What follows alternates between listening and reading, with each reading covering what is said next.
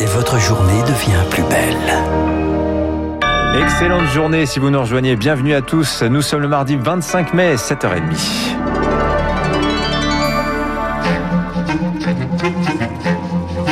– 6h30, 9h, la matinale de Radio Classique avec Dimitri Pavlenko. Et c'est un plaisir de vous accompagner jusqu'à 9h. Il est 7h31. Le journal vous est présenté par Marc Bourreau. Marc, fini le simple cahier et euh, attendez, je crois que je ne lance pas le bon journal. Si, c'est ça. Fini le simple cahier, le stylo pour lutter contre les contaminations, pardonnez-moi, dans les bars et les restaurants. Oui, comment mieux tracer les malades alors que la réouverture en intérieur se profile le 9 juin prochain? Le fameux cahier de rappel, Dimitri, devient numérique. Nouvelle fonctionnalité de l'application téléphone tous anti-Covid.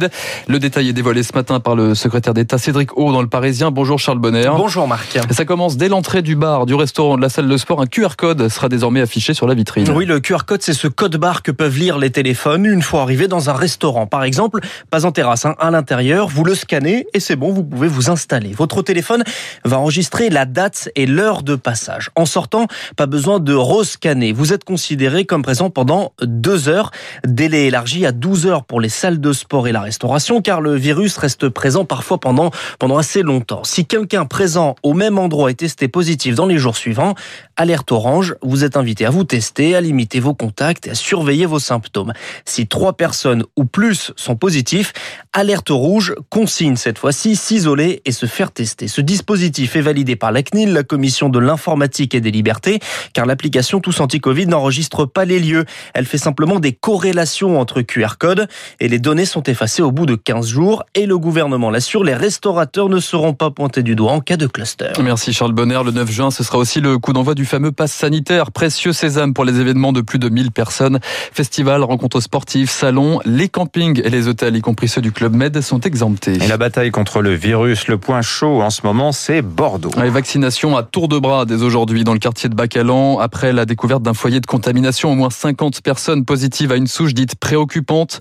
Un centre de vaccination éphémère sera érigé dès demain. Une course contre la montre inédite en France, selon l'infectiologue Denis Malvy du CHU de Bordeaux. Nous avons affaire à des variants autochtones dont la production elle est inéluctable dans cette phase de la vie de la pandémie et de son contrôle. Ici, ce variant circule en communauté. Le meilleur moyen de les gérer, c'est tester, tracer, isoler, un dépistage massif et une vaccination rapidement réalisée, y compris les jeunes. C'est des jeunes qui sont surtout d'ailleurs marqués par ce cluster pour protéger les personnes à risque de forme sévère, pour limiter la transmission. C'est ce que l'on fera si la situation se représente à nouveau. Et malgré la menace des variants, les signaux continuent de s'améliorer. Moins de 3500 personnes en réanimation, moins de 20 000 personnes hospitalisées.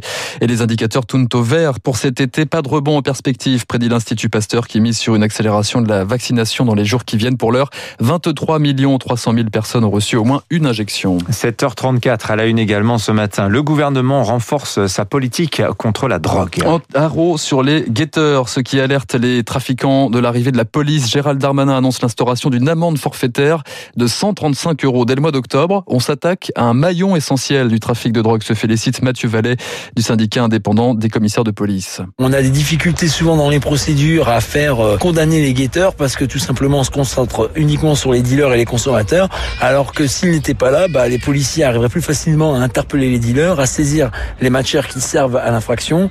C'est un sujet qu'il faut prendre en compte parce que euh, quand ces guetteurs sont dans les halls d'immeubles, ils filtrent les entrées et sorties, ils contrôlent les personnes et donc euh, les honnêtes gens qui sont la majorité de ceux qui vivent dans les quartiers sont pourris dans leur quotidien par ces individus. Propos recueillis par Marie Martyrossian. Par ailleurs, Gérald Darmanin promet tous les efforts contre les conjoints violents après la mort d'une femme de 22 ans à Hayange en Moselle.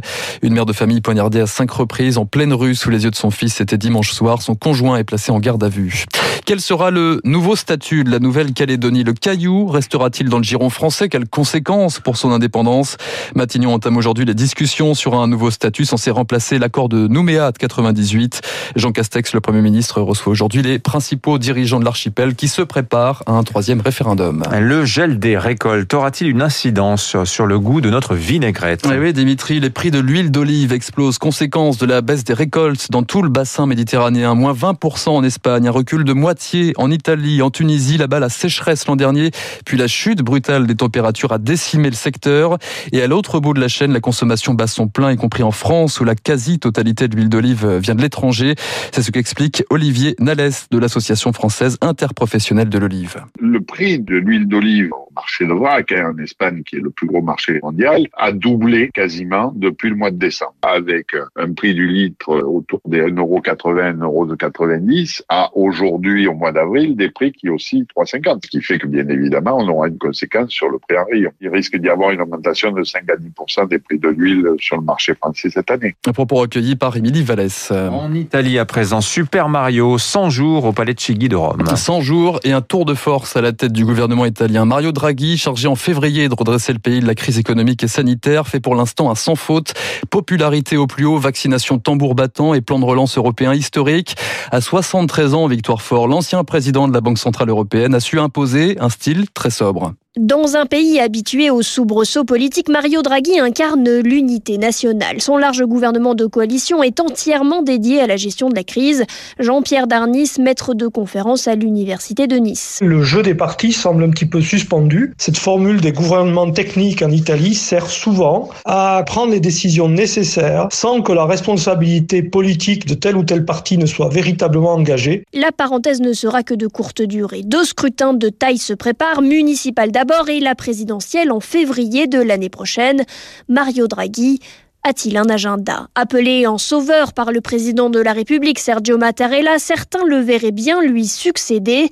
Pour Marc Lazare, spécialiste de la politique de la botte, la question est de savoir quelle est la bonne formule pour protéger son accord de relance économique négocié avec Bruxelles. Si Mario Draghi va au palais présidentiel, ça veut dire des élections anticipées avec le risque d'une victoire de la droite il y aura sans doute des remises en cause du plan même de relance. Donc c'est une forte inquiétude. Sergio Mattarella et Emmanuel Macron doivent se retrouver cet été. Nul doute que l'avenir de Mario Draghi sera au cœur des discussions. Mario Draghi, donc le locataire du palais Dimitri de Kiji. Kiji, donc, oui, oui, à. Rome. Écoutez, mon italien est un petit peu Ah, ben, le rouillé, mien hein. aussi, hein, vous inquiétez pas. Merci Marc Bourreau. Vous revenez tout à l'heure 8h30 pour le rappel des titres sur Radio Classique. Il est 7h38 dans un instant. Les spécialistes Emmanuel Faux, Alexis Karklin, s'il sera question euh, de, de Loukachenko, le dirigeant biélorusse, et de cette question aussi de la levée des brevets. Faut-il le faire? Et si oui, pourquoi? Et si non, pourquoi également? On voit ça dans un instant.